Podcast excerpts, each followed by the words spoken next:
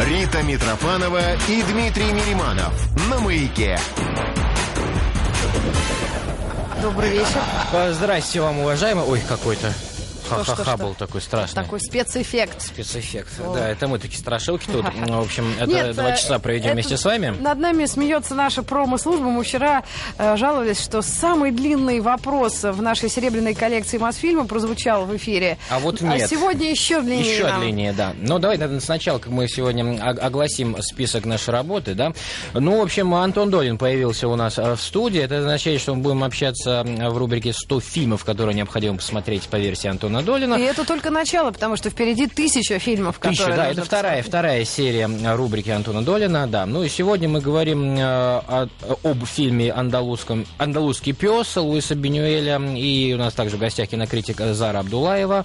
В общем, буквально через несколько минут мы начнем обсуждать этот фильм. Кто не смотрел, обязательно загляните в YouTube. Есть возможность посмотреть, он очень короткий. Да, поэтому- это действительно стоит отметить, потому что за время дискуссии и обсуждения этого фильма можно его и впрямь посмотреть Смотреть в несколько интернете. раз, да. Да, несколько раз. Вот, ну а начнем, как всегда, с серебряной коллекции Мосфильма. Первая видеокомпания представляет. Это 50 замечательных кинокартин производства Мосфильма. И сегодня у вас есть возможность также получить эту коллекцию, если вы позвоните по телефону 225-3377 и ответите на дивный вопрос, который сейчас прозвучит. Конечно, конечно, главные кинематографические столицы России это Москва и Санкт-Петербург. И все же есть на карте страны еще один крошечный, но очень красивый город, полюбившийся киношникам. Кстати, это вопрос.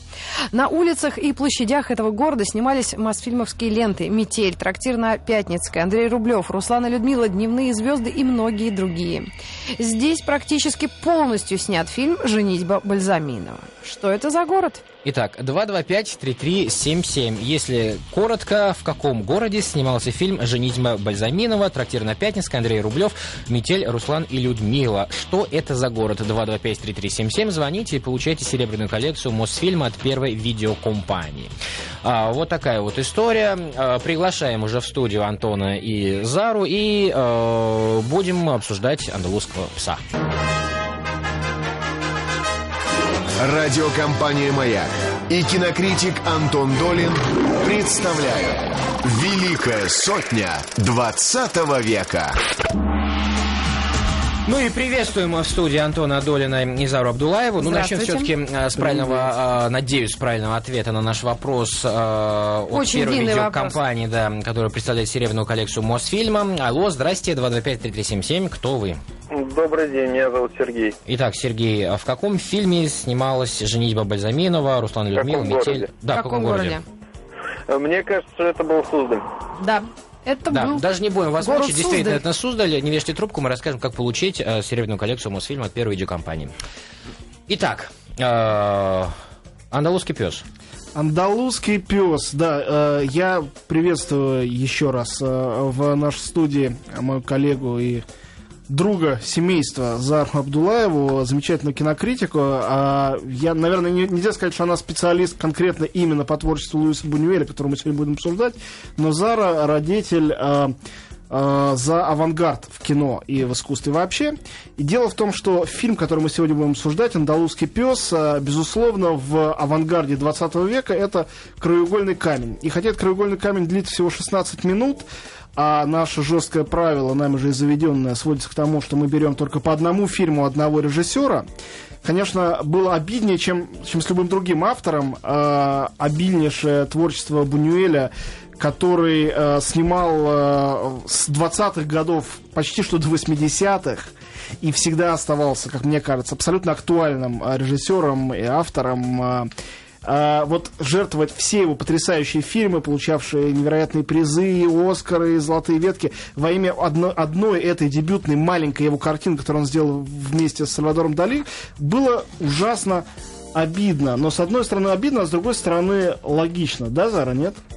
Ну, логично, хотя можно было придумать не 100 фильмов, которые надо посмотреть, проект 100 «Акция режиссеров? переговоров», 100 режиссеров. Да, можно было придумать, нет, десяток бы хватило и делать ретроспективы.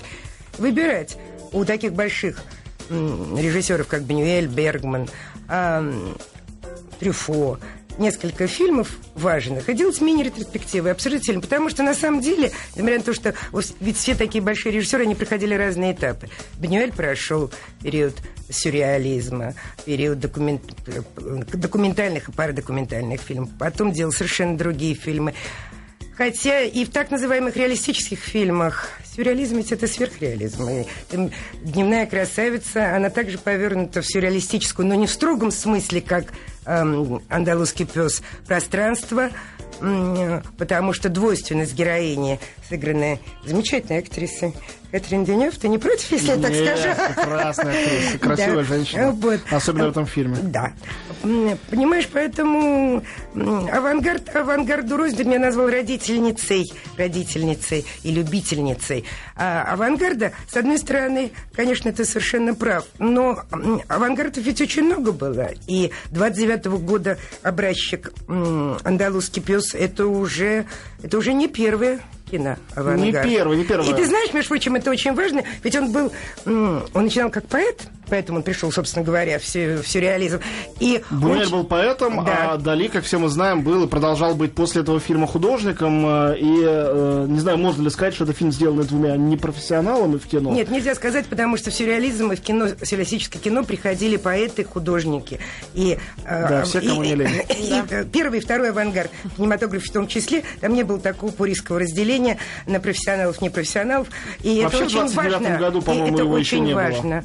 Нет, нет, ну, а, а- а- а позднейшие а, авангардисты, Да, они да, же да, тоже да, да. приходили. Ну, и, а что, а нынешний видеоарт, который отросток Художник везде художник. вот правда. именно. Поэтому Правда. нет, я, А, я против ты- пуризма.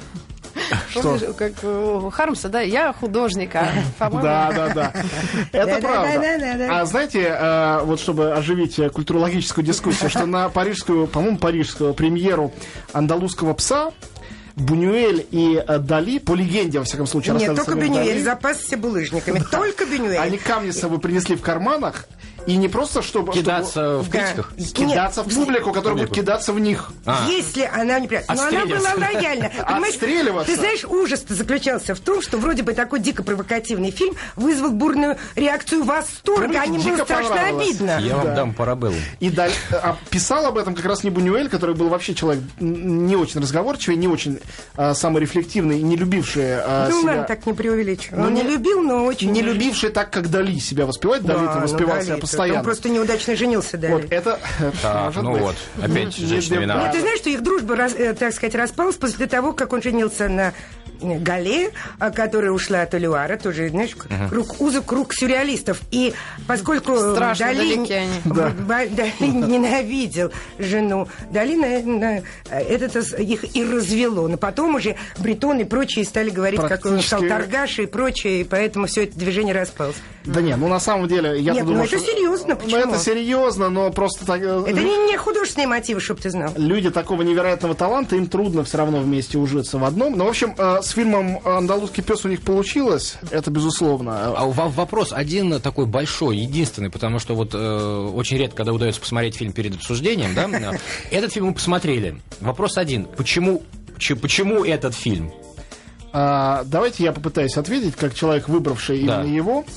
А, дело в том, что а, действительно это очень-очень ранний Бунюэль. Бунюэль это очень важный ре- режиссер для истории кино, истории кино 20 века, как сейчас называется, а, который всегда при этом... Кино всего один век. Ну да, да, ну уже вот 21 пошел, между прочим. А, и дело в том, что Бунюэль действительно проходил через много разных периодов. И э, на самом деле э, только в своем раннем периоде, этим самым, вот когда был андалузский пес и золотой век, он был как бы в течение вот этих самых сюрреалистов. Потом он был, в общем-то, сам по себе, всегда. Были какие-то соратники, они приходили, уходили, Бунюэль оставался вот такой скалой посреди, э, как ему казалось, часто э, выжженной пустыни. А, но э, дело в том, что фильм «Андалузский пес», с которого слава Бунюэля началась, а, тоже его пересмотрел. Скандальная слава мне так. Сверхскандальный. Один из самых скандальных фильмов в истории кино, между прочим. А, его пересматривая тоже сегодня, не знаю, в который раз, я был поражен тем, что там, э, как в зачатке, я увидел э, фрагменты другого зрелого Бунюэля, который в гораздо более знаменитых его э, фильмах. Например, вот эта вот таинственная коробочка, в которой мы не знаем, что находится, да, да. центральный образ Дневная фильма «Днев- красавица». «Дневная Да, да, красавица». Коробочка-то впервые появляется здесь. И, например, бессвязный набор эпизодов, которые жутко элегантно друг друга переходят, есть в моем любимейшем фильме а, «Призрак свободы». Это вообще предпоследний фильм Бунюэля. Перед самой смертью сделан уже очень пожилым, зрелым, серьезным художником.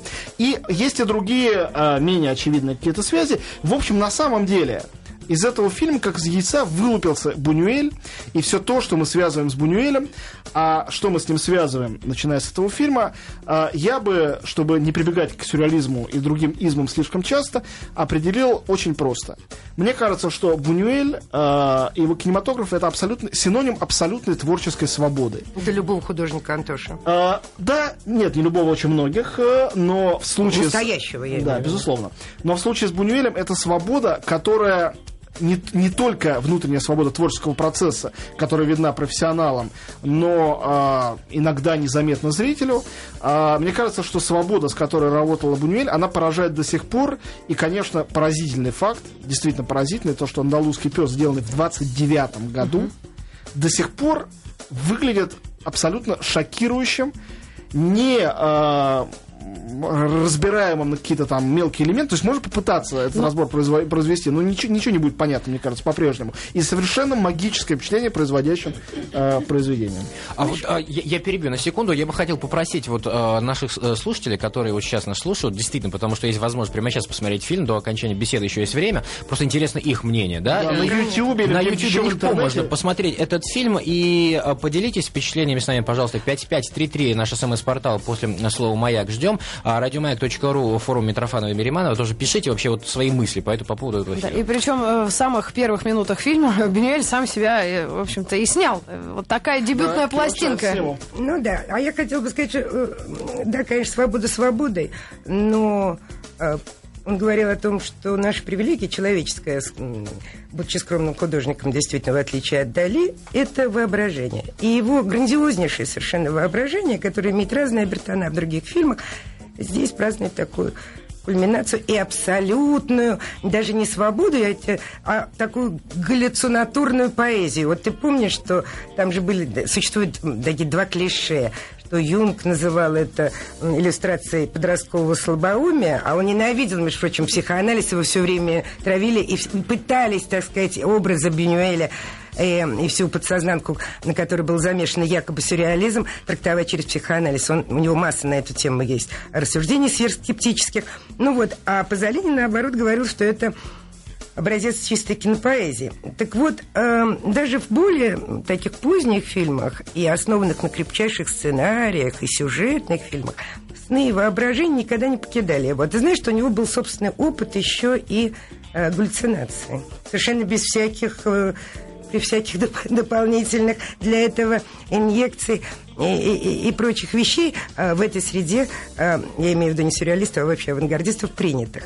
Поэтому, конечно, этот фильм очень важный, не только как первый такой опыт зрелого а, Бенюэля, прошедшего, кстати говоря, он же был у другого авангардиста ассистентом, у Жанна Эпштейна, он читал в Мадриде лекции про французских авангардистов, он читал лекции, показывал фильмы Рене Клера, Антракт и, прочих совершенно другого рода м, фильмов. Поэтому Да, почему авангард надо начинать... не с этой картины, это правда. Конечно, но надо начинать со снов, тем более, если всего 100 фильмов выбирается для этого. Но у меня к тебе вопрос.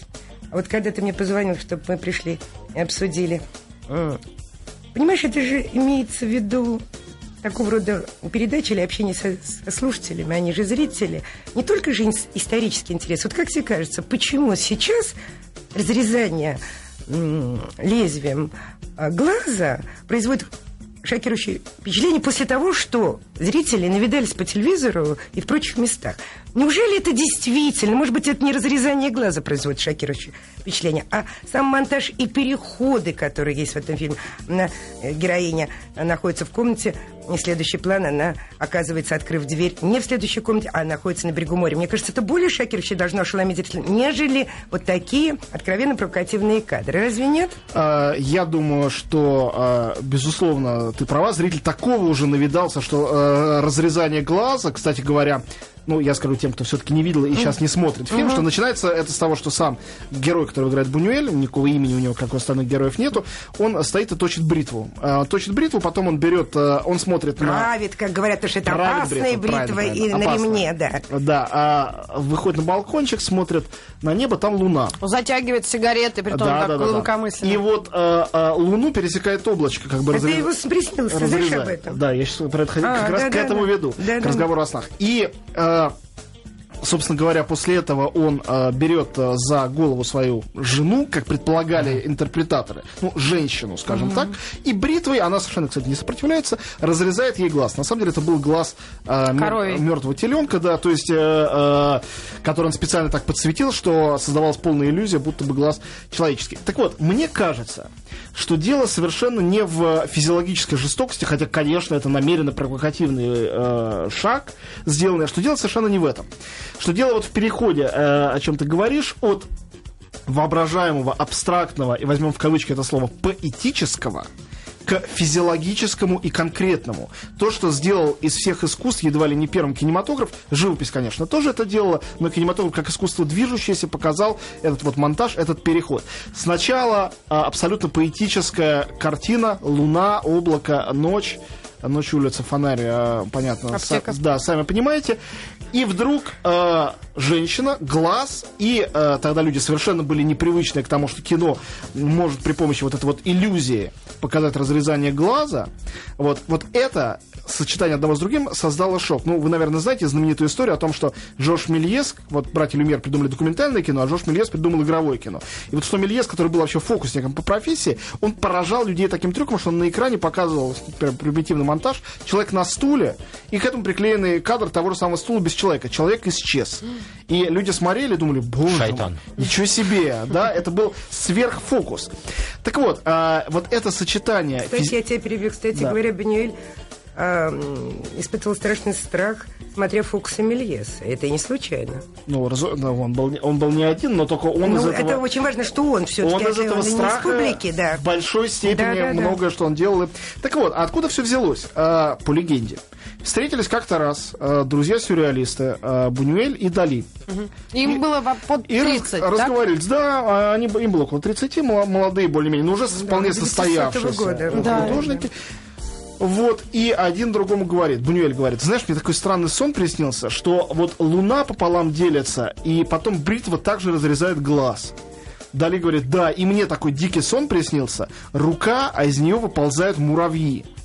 И они, без всякого психоанализа, не пытаясь из этого какие-то там фрейдистские символы, говорят, блин, ничего себе, вот воображение в снах, что же оно нам такое приносит? Как блин какие же? Да, какие неверо- ну что-нибудь такое, э, какие-то невероятные дары. Что же с этим делать? И поскольку они были оба люди абсолютно прагматические, а не поэтические, в общем-то, Давай-ка мы с тобой... давай-ка мы... И вот они написали сценарий, сценарий существует. Так иногда смотришь и думаешь, наверное, это без сценария все делалось. Там был очень отчетливый сценарий. Но он И- даже напечатан. Да, и даже были специ- Переведен даже. Мне кажется, это обратная сторона темперамента испанского. Они слишком днем э, пер- темпераментные, а вечером, ночью вот как раз у них... э, Эти вот сны это- к ним приходят, ты Да, думаешь? да. Потому что у шведов я такого не припомню. Ну ладно, у Бергмана в персоне не такое бывает. Да, За- конечно, а, вот, это- а вот, кстати, хорошая э, Ри- Ри- Рита сказала вещь. А как тебе кажется, насколько это вообще испанский фильм? Два великих испанца его сделали, но при этом оба они в наших глазах совершеннейшие космополиты ведь, да, то есть они... А, а да- а давайте, коллеги, я вас прерву, давайте ответ после паузы, потому что мы должны уйти на новости. Запомним этот вопрос. Давайте, мы продолжим. Продолжим. Великая сотня 20 века. Великая сотня. Ну, это только начало, да? Давай потом тысячу все-таки введем, потому что так на три года проект растянется, и уже... Так будем- э, А ты- 100, 100 фильмов-то на два года А ты тоже говорил, да, на- Да, конечно, а тысяча растянется, соответственно, на сколько лет? Давайте не будем даже считать. Все забудут, что было в начале, Антон. Да, Надо быть по второму было кругу. слово. Да, в общем, кстати говоря, у нас э, в одной из ближайших передач будет фильм, сразу вот хочу это анонсировать, э, Дрейер? будет фильм «Слово» Карл Теодора Дрейера. Я считаю, что это действительно один из фильмов, по поводу которых слово «гениальный» единственное, которое вообще применимо.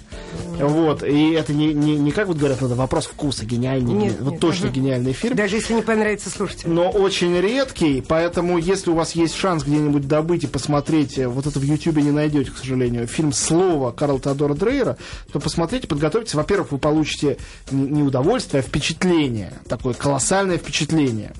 Вот. а, Событие такое. да, переживание события, а не просто кино. Это из тех фильмов, после которых э, люди, не знаю, обращаются в веру, например, до этого. Вот, вот таких, таких фильмов, наверное, больше нету в истории. Я больше ни одного не вспомню. Груз 200 твой. Да, любимый. но там куда там обращаются всякие нехорошие персонажи. Ладно, мы опять куда-то А далеко а ушли. чем тут груз 200? Не Да, там просто тоже человек в церковь приходит, э, и это Да самое. нет, ну да, да, да, ну, не тоже. Итак, Зара, возвращаемся к Андалузскому псу. К вопросу, да. нашему любимому. Все-таки Ну да. Что нем есть испанского? да, ведь это период, период немого кино, когда, как все, как все мы знаем, все было интернационально. Титр поменял там с французских на английский, на немецкий, на русский, и э, уже не видно, где это как-то делалось. Нет, значит, в этом фильме действительно никакого, никакой ис- испанскости или нет, нету, поскольку приехал он в эти лучшие годы Париж, где все варилось, вертелось. Тусовались все сюрреалисты где все, там. не только сюрреалисты, где все тусовались, и даже уже после Первой мировой войны с Монмартра переехали в кафе на Монпарнас. Поэтому это время никаких, никакой национальной идентичности. Потом уж, когда пришел Франко к власти, он переехал, перебрался в Мексику, все там уже, вот Ольвидада, забытый. Другие его фильмы, конечно, можно говорить и более поздних. Но да, мы откладываем этот интернациональный фильм вполне. И, конечно, если э, испанский ли он художник, да, ну, на- не надо забывать, что не, не в чистом виде, как Карлос Саура и другие его э, коллеги по родине, да, соотечественники, а, ведь он принадлежал интеллектуальной элите. Он же дружил с Лоркой, с Альберти, э, К разговору об испанскости говорят, что Лорка очень сильно повлиял на многие образы андалузского пса. Ну, нет, б- да, б- более того, говорят и пишут даже, может, это апокриф, а, по-моему, чуть ли не в передаче самого Бенюэля. Его воспоминания ведь записывал его сценарист Жан-Клод Карьер, но ничего не приврал. Вроде бы, что Лорка говорил, что андалузский пес это я. Потому что, что такое андалузский пес? Это Лорка считал, что в этом образе, в образе, в этом неразгадываемом образе... И не показано на экране, показанном пса там нету. Ну он да, ни одна собака не Федерико пострадала. Гарсия Лорку. Мы, ну, мы не знаем, мы можем только опираться на свидетельства Бенюэля. Так вот, э, поскольку он выходит из э, международной, интернациональной, интеллектуальной элиты, конечно, нечего, нечего про это говорить, про его испанскость. С другой стороны, конечно, можно говорить о ней, а потому что э, он выученик иезуитского колледжа, его отношения с католицизмом были очень такие...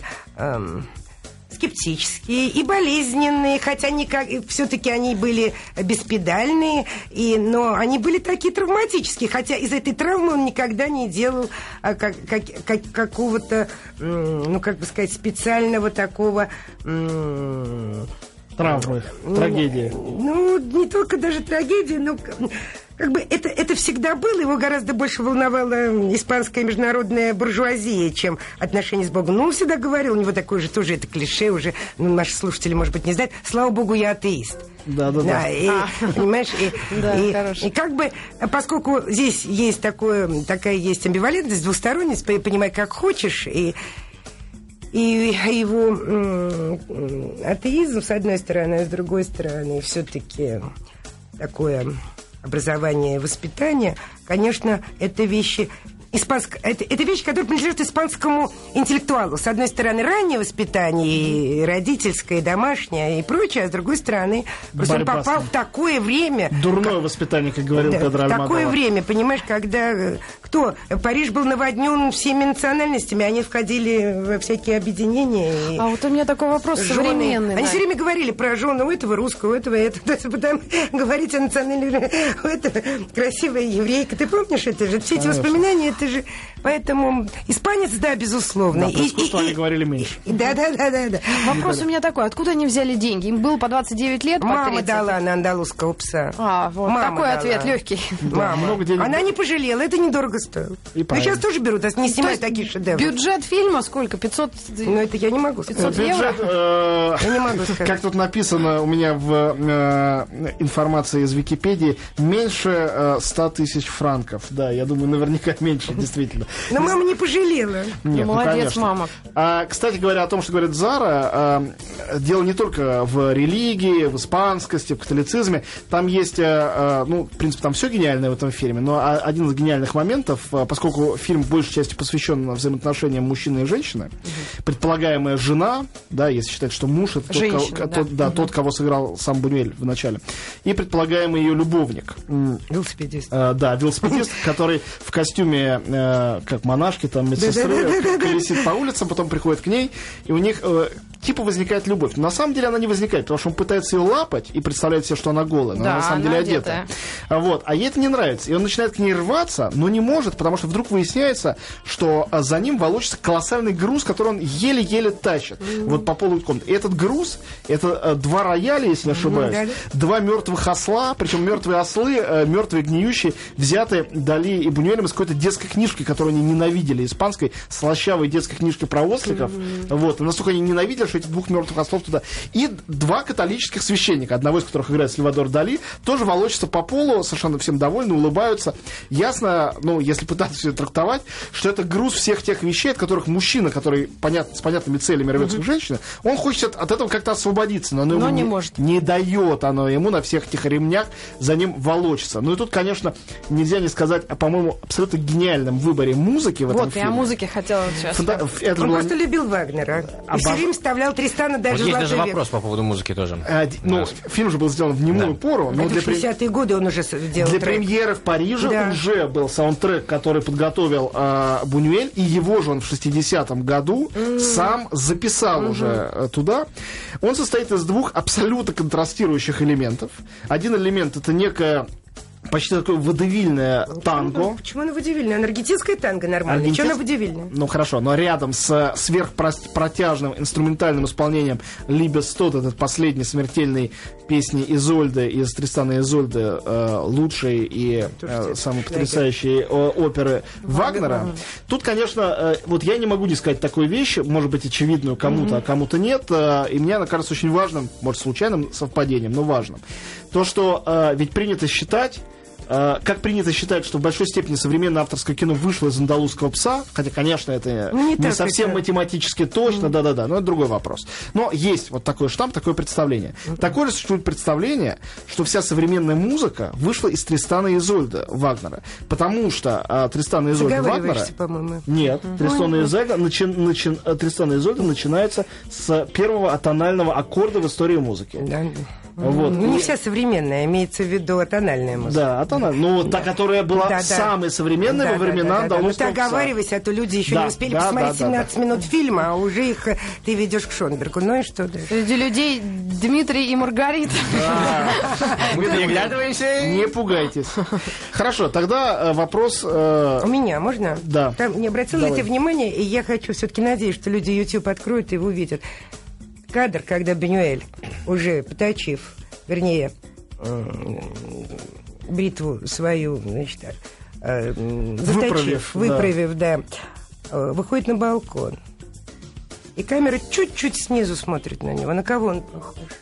На другого авангардиста. Не знаю. Владимира Маяковского. Ты обратил на это внимание? Я Мне сегодня не смотрела, голову. я сегодня пересмотрела тоже, да. я тоже честная.